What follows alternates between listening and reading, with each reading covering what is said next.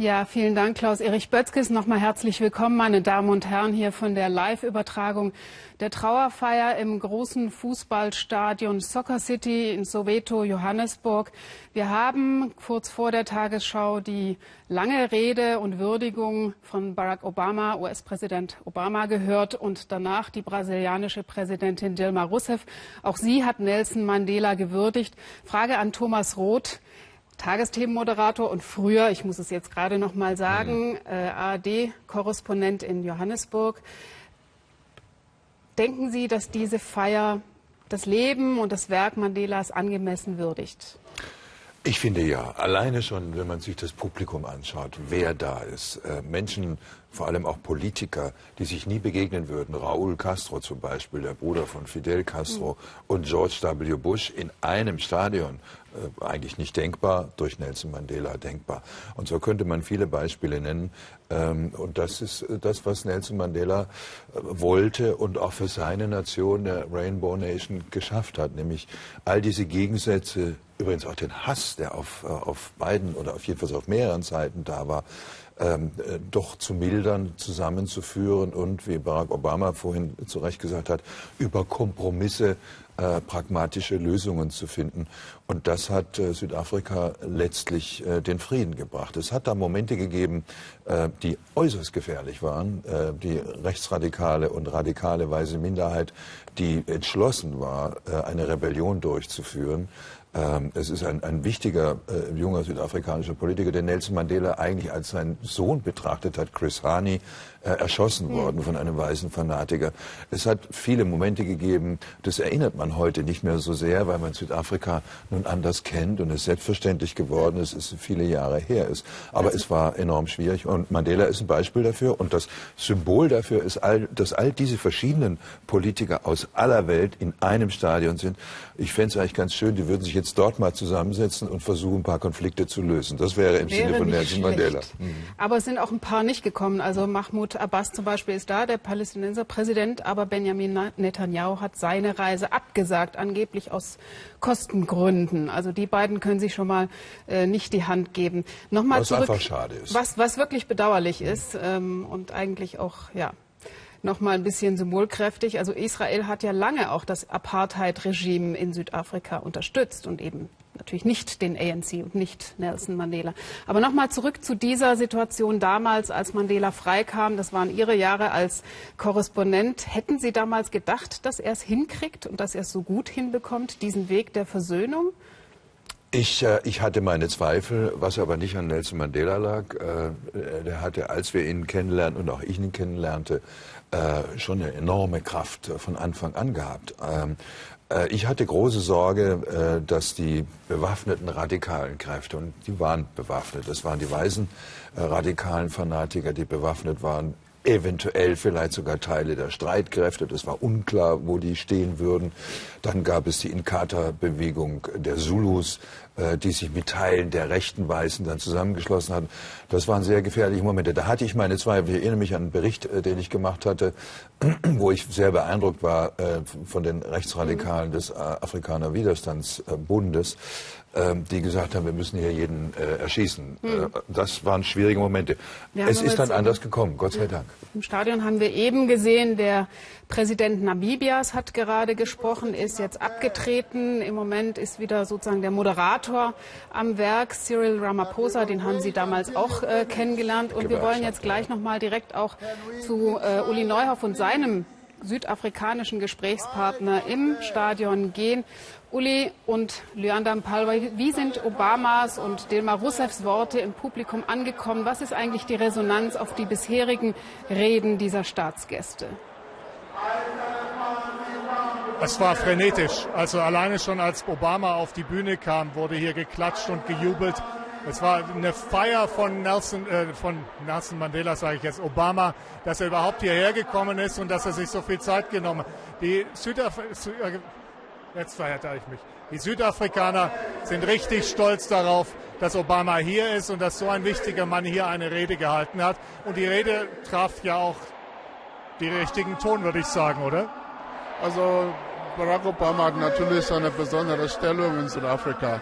Ähm, als erster schwarzer Präsident in den USA. Ähm, und die Leute sehen ihn auch als einer von, von denen. Also er kommt aus Afrika, also stammt aus Afrika.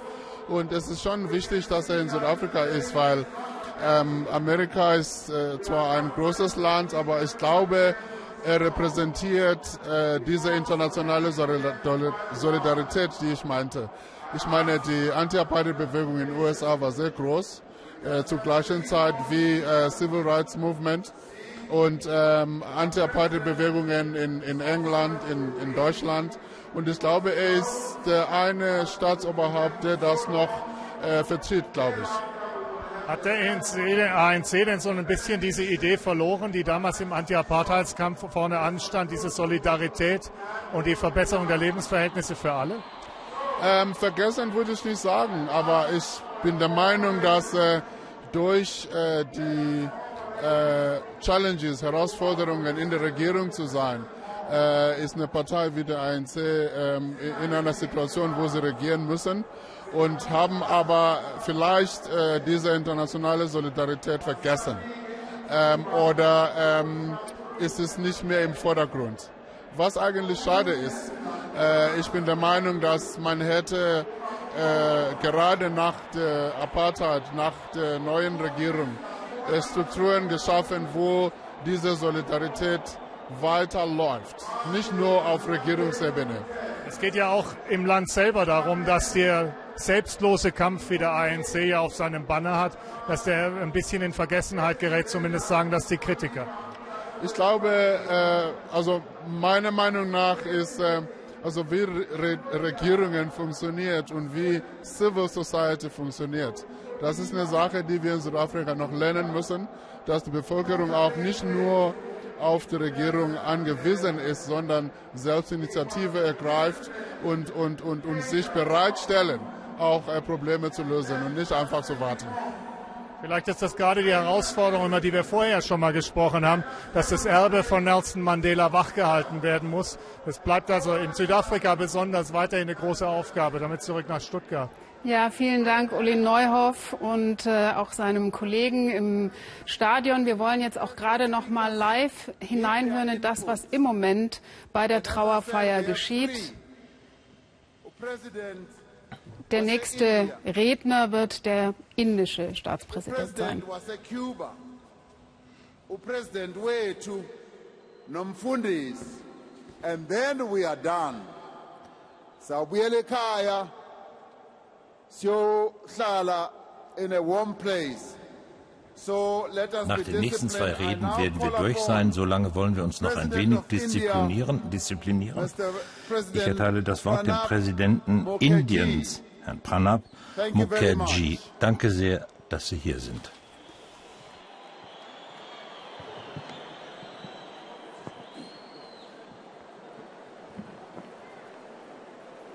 His Excellency Präsident Jacob Zuma, Herr Präsident der Republik Südafrika,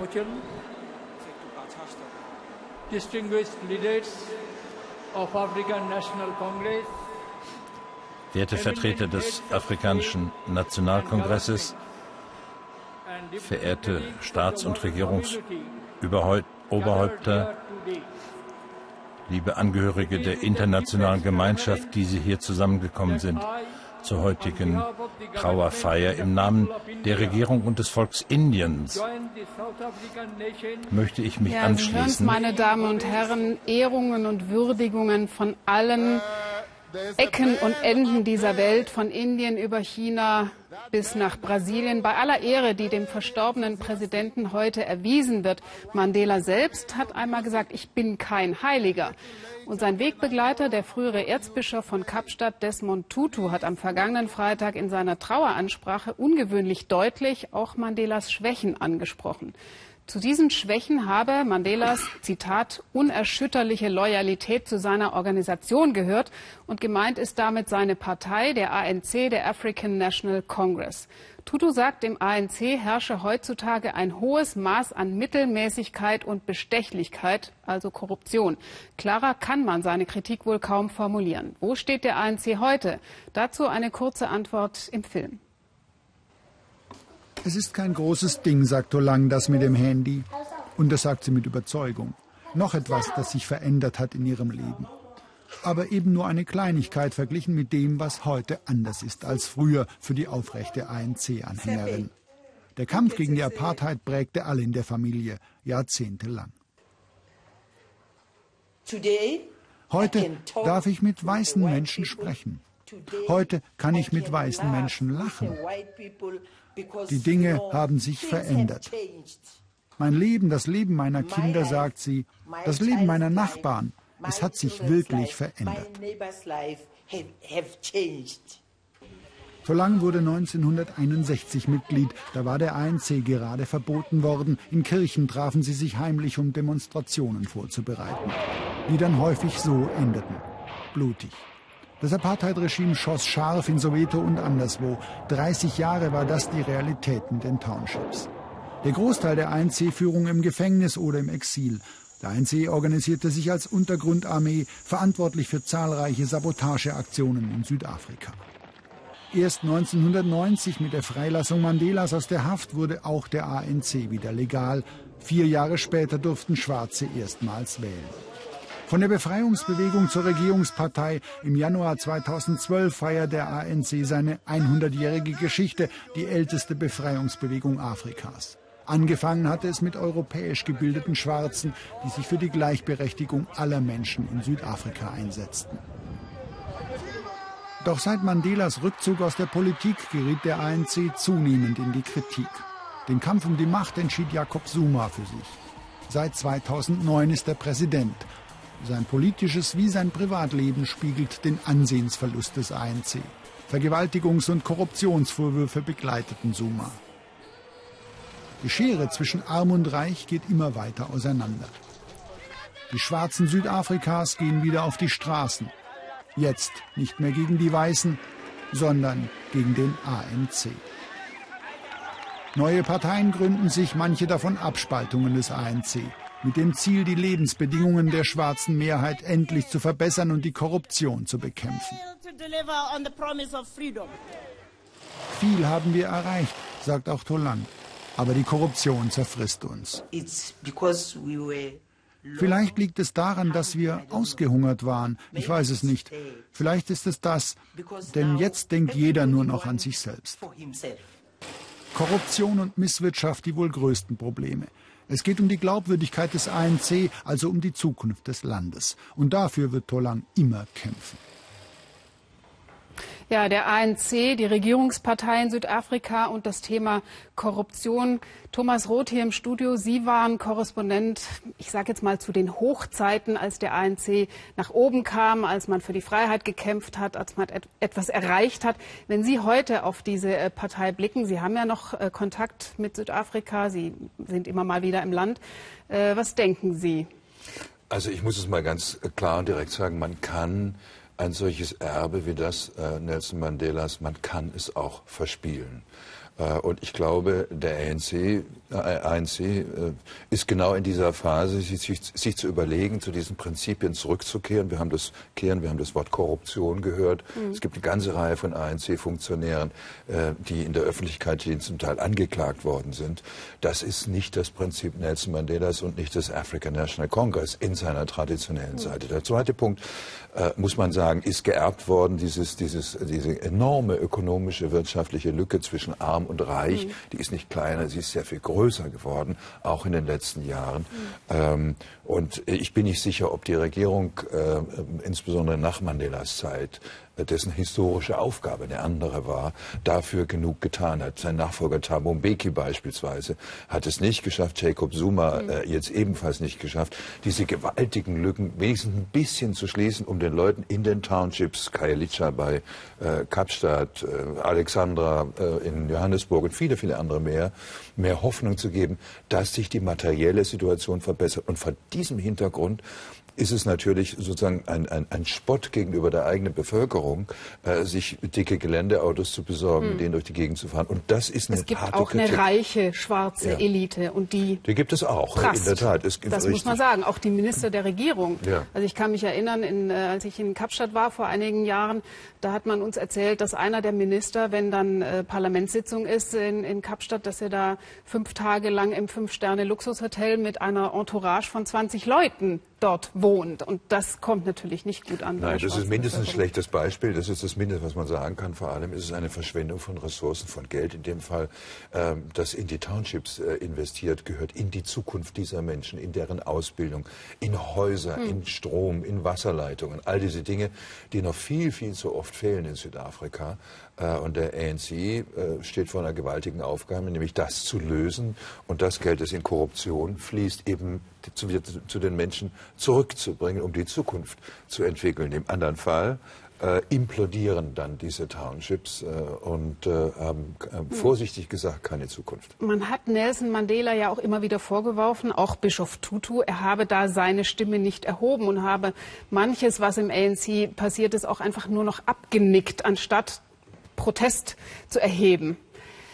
Hat, ja. Oder mutet man, man, ihm da zu viel zu, bürdet man ihm da zu viel, hat man ihm zu viel ich aufgebürdet? Finde, ich finde eigentlich ja. Er hat seine historische äh, Aufgabe nach 27 Jahren Gefängnis äh, Punkt 1 und Punkt 2, diese Nation zu vereinen, erledigt. Und er hat mhm. sich dann auch von sich aus, auch ein gutes Beispiel, das andere vielleicht äh, nachahmen sollten, äh, dann aus der Macht entfernt. Mhm. Und er hat seinen Ruhestand verkündet. Das war es, was er Waren de facto... jetzt dann auch mal andere dran. Genau, ja. ganz genau. Deshalb glaube ich, kann man ihm, ich würde es jedenfalls ihm nicht anlassen, aber seine Nachfolger stehen und standen in der Pflicht, diese Aufgaben weiterzuführen. Und das passiert nicht gut genug. Hm. Sie haben es eben angesprochen, die wirtschaftliche Situation, Thomas Roth. Nelson Mandelas Traum von der Regenbogennation, in der alle Hautfarben gleichberechtigt nebeneinander leben. Dieser Traum ist ja tatsächlich nur teilweise in Erfüllung gegangen. Vor dem Gesetz sind alle Südafrikaner gleich. Auch Frauen sind im Parlament übrigens überdurchschnittlich gut vertreten. Aber wirtschaftlich gesehen, wie gesagt, geht es einem großen Teil der schwarzen Bevölkerung immer noch sehr schlecht. Millionen leben immer noch in den Townships, auch in Wellblechhütten. Es fehlt dort an Strom, an fließend Wasser und überhaupt an vielem, was zu einem menschenwürdigen Dasein gehört. Und sei es ein stilles Örtchen.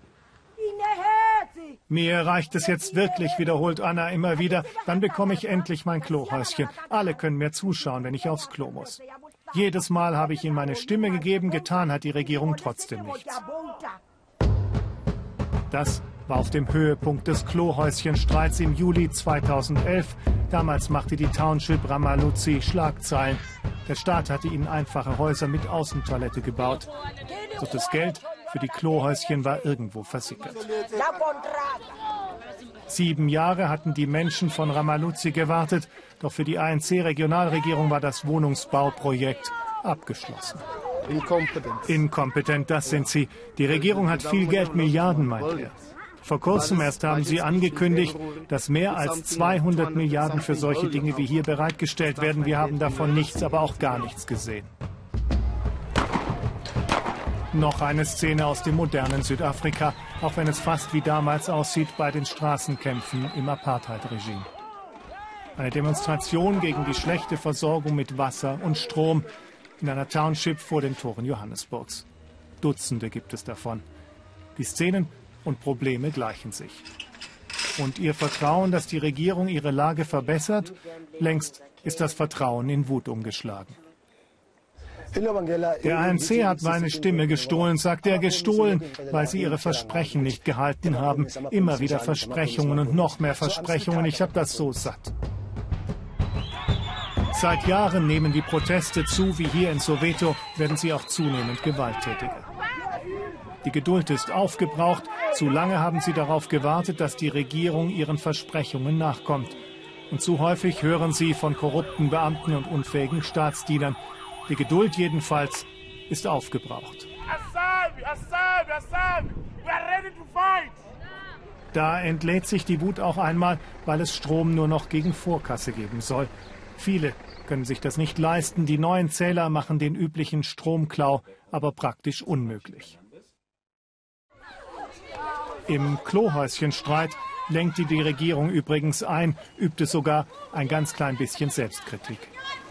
Rom wurde auch nicht an einem Tag gebaut, sagt er entschuldigend. Es brauche Zeit und einen bestimmten Prozess, sagt er noch vage. Sieben Jahre Zeit brauchte dieser Prozess hier. Das ist es, warum die Menschen im heutigen Südafrika die Geduld verlieren. Die Schonzeit jedenfalls ist vorbei. Ja, Elend und wirtschaftliche Not, davon könnten auch die Landsleute des Mannes ein Lied singen, der jetzt im Moment oder demnächst zumindest in äh, Johannesburg im Fußballstadion Soccer City auf die Bühne tritt. Wir hören jetzt mal kurz rein in die Rede des äh, kubanischen Präsidenten Raúl Castro, ein Bruder, der Bruder Fidels. A nation bent on overcoming the consequences of colonialism, slavery and racial segregation. Die Nation ist immer noch dabei, die Hinterlassenschaft von Kolonialismus und Sklaverei zu überwinden.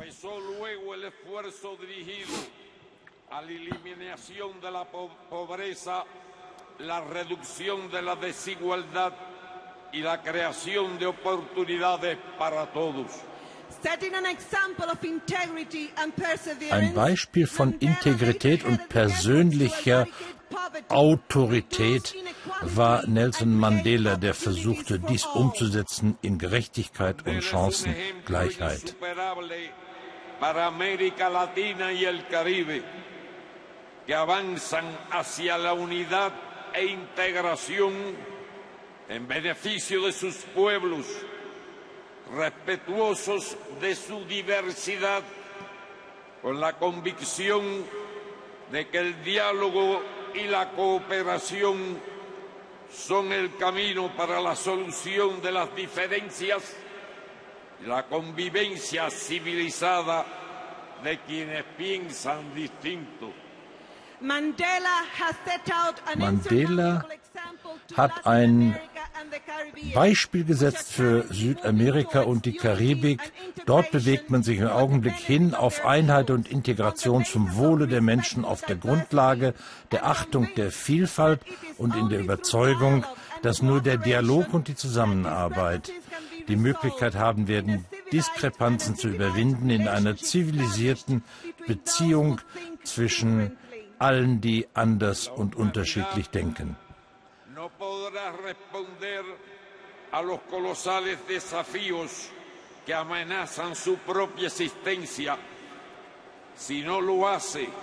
mediante una nueva concertación de esfuerzos entre todas las naciones, como la vida de Mandela preconiza.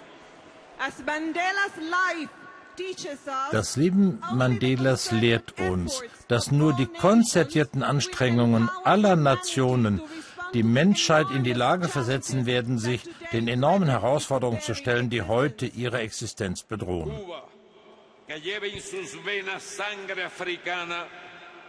surgió en la lucha por la independencia y por la abolición de la esclavitud y posteriormente ha tenido el privilegio de combatir y construir junto a las naciones africanas. Kuba ist ein Land, das im Kampf um die Unabhängigkeit entstanden ist und um die Abschaffung der Sklaverei und dessen Kinder afrikanisches Blut in ihren Adern tragen, hatte das Privileg, neben den afrikanischen Nationen zu kämpfen um ihren Aufbau.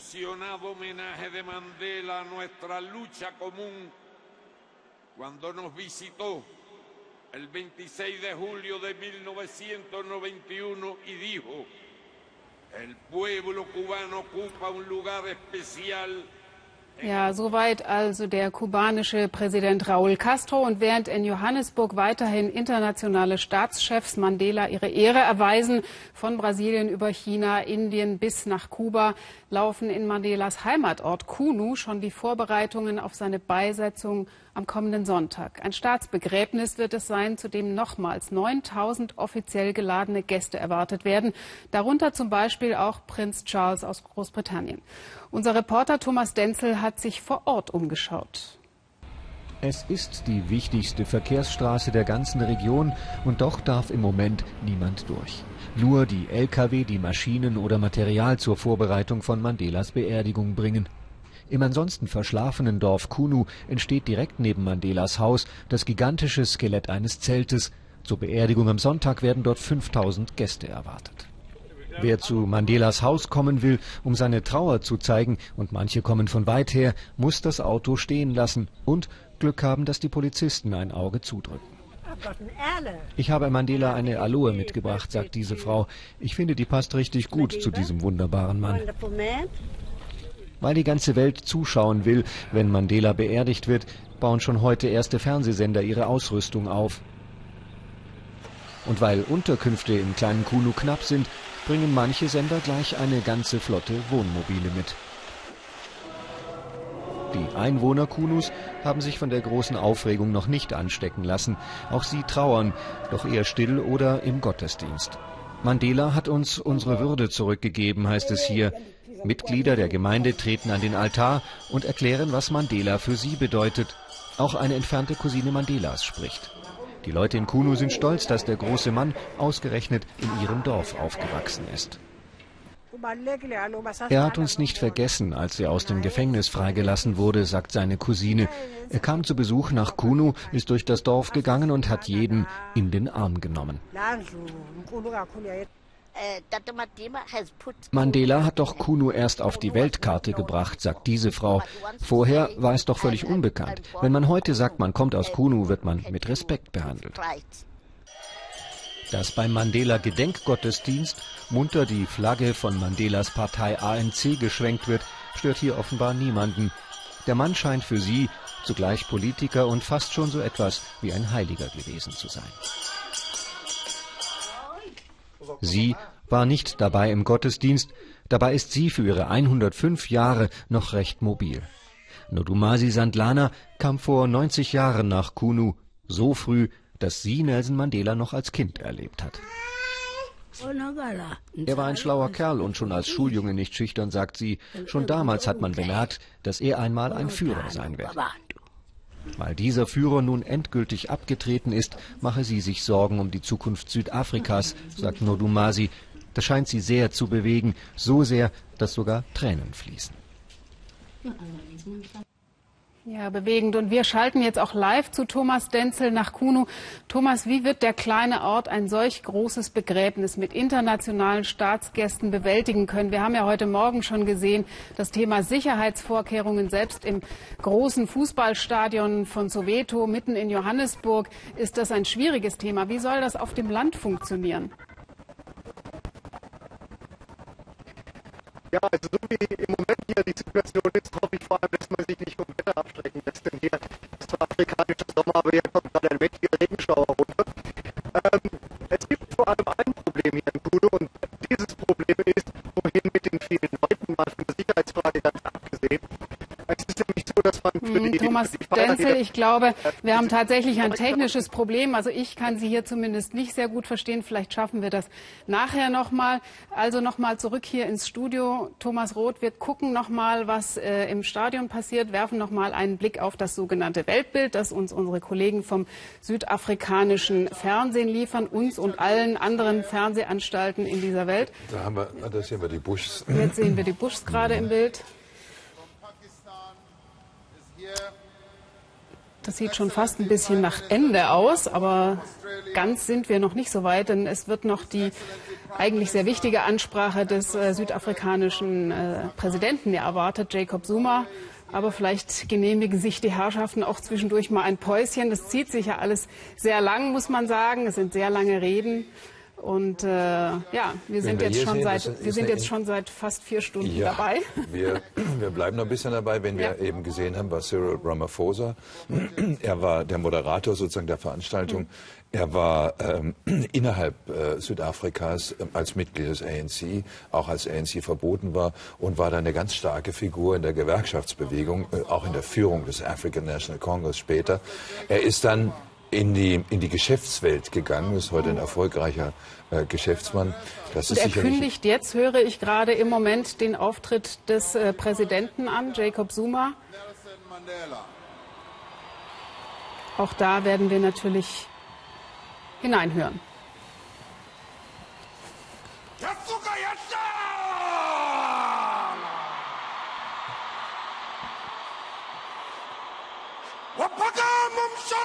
makamani wapagamu jacob zuma majoja Essa é o dima esaujiholela majela Ja, das ist natürlich nicht der Staatspräsident, sondern es ist ein Lobredner, ein traditioneller Lobredner. Das ist so Sitte in Afrika.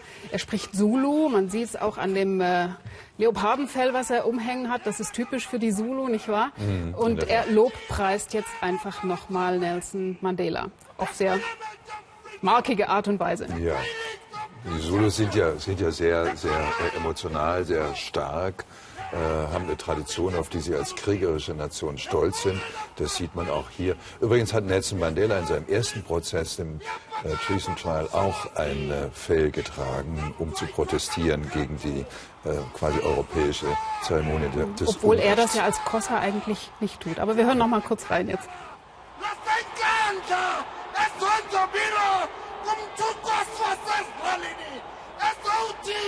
halala kgotlhatla tatindaba yakho kamongameli ubekho umkhambandlela usinike umhlambandlela usinike umhlahlandlela ubeke indukabandla kubekela kumadiba ithemba lihle inkonzi yasebathenjini kwadlomo kwengqondi lomsila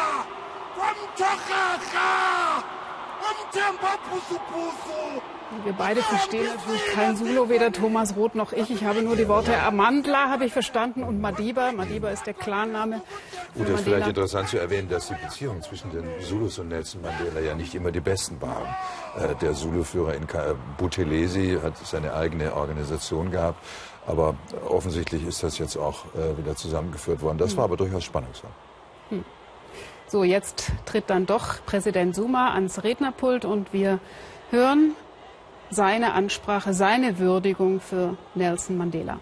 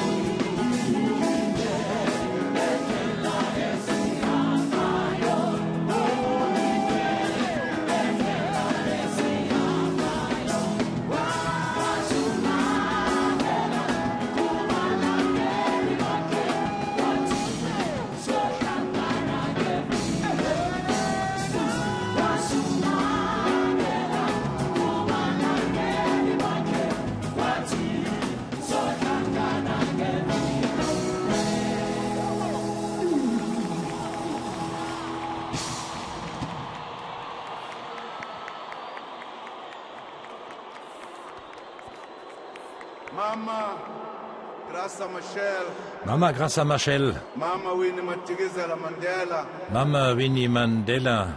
And the entire und ihr alle Mitglieder der ganzen Familie Mandela,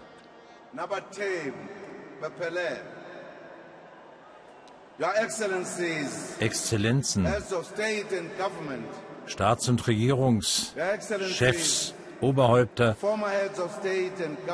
Exzellenzen, frühere Staatsoberhäupter, stellvertretende Prä Präsidenten und Regierungsvertreter, liebe Vertreter der internationalen Organisationen in allen Regionen dieser Welt, königliche Hoheiten, Majestäten, traditionelle Führer aus Afrika, Führer der Religionsgemeinschaften, verehrte Vertreter des ANC, Vertreter unserer Verbündeten und aller Organisationen in Afrika und im Ausland, liebe Vertreter der politischen Parteien, Aktivisten der früheren Anti-Apartheid-Bewegung, liebe Vertreter des diplomatischen Korps, liebe Freunde, liebe Freunde Südafrikas aus aller Welt, liebe südafrikanische Mitbürger, ich grüße Sie und euch alle sehr herzlich. Dumelang, Lekai,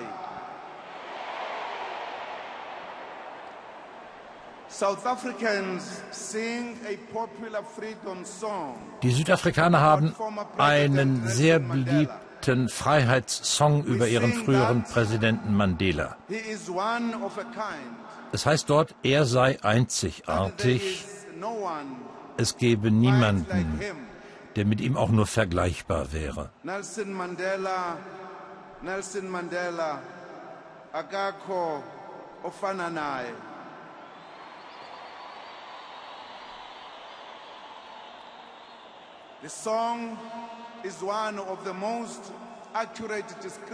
Dieses Lied enthält eine der besten Beschreibungen dieser Ikone für die ganze Welt, dieses Begründers eines freien und demokratischen Südafrikas, dieses früheren Präsidenten der ältesten Befreiungsbewegung auf afrikanischem Boden des ANC, des afrikanischen Nationalkongresses. Sein Fortgang bedeutet eine nie dagewesene Manifestation der Trauer in aller Welt und doch ist diese Trauer auch überlagert von Bewunderung und von dem Bedürfnis, ihn zu feiern. Jeder hatte für sich in seinem Leben. Seinen Mandela-Augenblick, wann immer diese Ikone sein Leben gestreift hat. Danken wir daher eingangs allen Staatsoberhäuptern und Regierungschefs aus aller Welt, allen internationalen Delegationen. Ja, das ist äh, der südafrikanische Staatspräsident Jacob Zuma. Wir haben leider keine Zeit, seine Rede noch in voller Gänze zu hören. Wir wollen jetzt aber gerne noch mal unseren Korrespondenten fragen, der direkt im äh, Soccer City Stadion in Johannesburg steht. Uli, die Veranstaltung wird ja noch eine kleine Weile weitergehen im Stadion, aber das Abschiednehmen der Südafrikaner von Nelson Mandela ist damit noch nicht beendet. Was ist denn in den nächsten Tagen geplant? In den nächsten Tagen wird es jetzt äh, noch viel emotionaler. In den nächsten Tagen wird der Sarg aufgebahrt. Nelson Mandela wird in Pretoria für drei Tage aufgebahrt, sodass die Menschen an dem Sarg vorbei defilieren können und persönlich von ihrer Ikone Abschied nehmen können. Dann wird der Sarg überführt in seine Heimatstadt Kuno oder in sein Heimatdorf, muss ich besser sagen. Und dort wird er letztlich dann beerdigt, wo er seine letzte Ruhestätte finden wird, auf persönlichen Wunsch neben dem Haus in Kuno, wo auch seine äh, verstorbenen Kinder begraben sind. Ja, vielen Dank, Uli Neuhoff und Lyanda Palva, für Ihre Eindrücke und für die interessanten Gespräche direkt aus dem Stadion. Ich bedanke mich auch sehr herzlich bei Thomas Roth hier im Studio. Es war eine schöne und bewegende Veranstaltung. Das kann man, glaube ich, sagen, auch wenn sie noch nicht ganz zu Ende ist, Thomas. Ja, das geht mir ganz genauso. Ähm, vielleicht sollte man einfach nur sagen, Madiba, rest in peace. Viva Mandela, viva. Damit belassen wir es allerdings nicht ganz, denn im Programm geht es natürlich bei Phoenix noch weiter. Wir verabschieden uns jetzt aber mit diesen Eindrücken von der Gedenkfeier für Nelson Mandela von hier aus. Wir geben ab an die Kollegen der Tagesschau in Hamburg, wünschen Ihnen noch einen schönen Tag und auf Wiedersehen.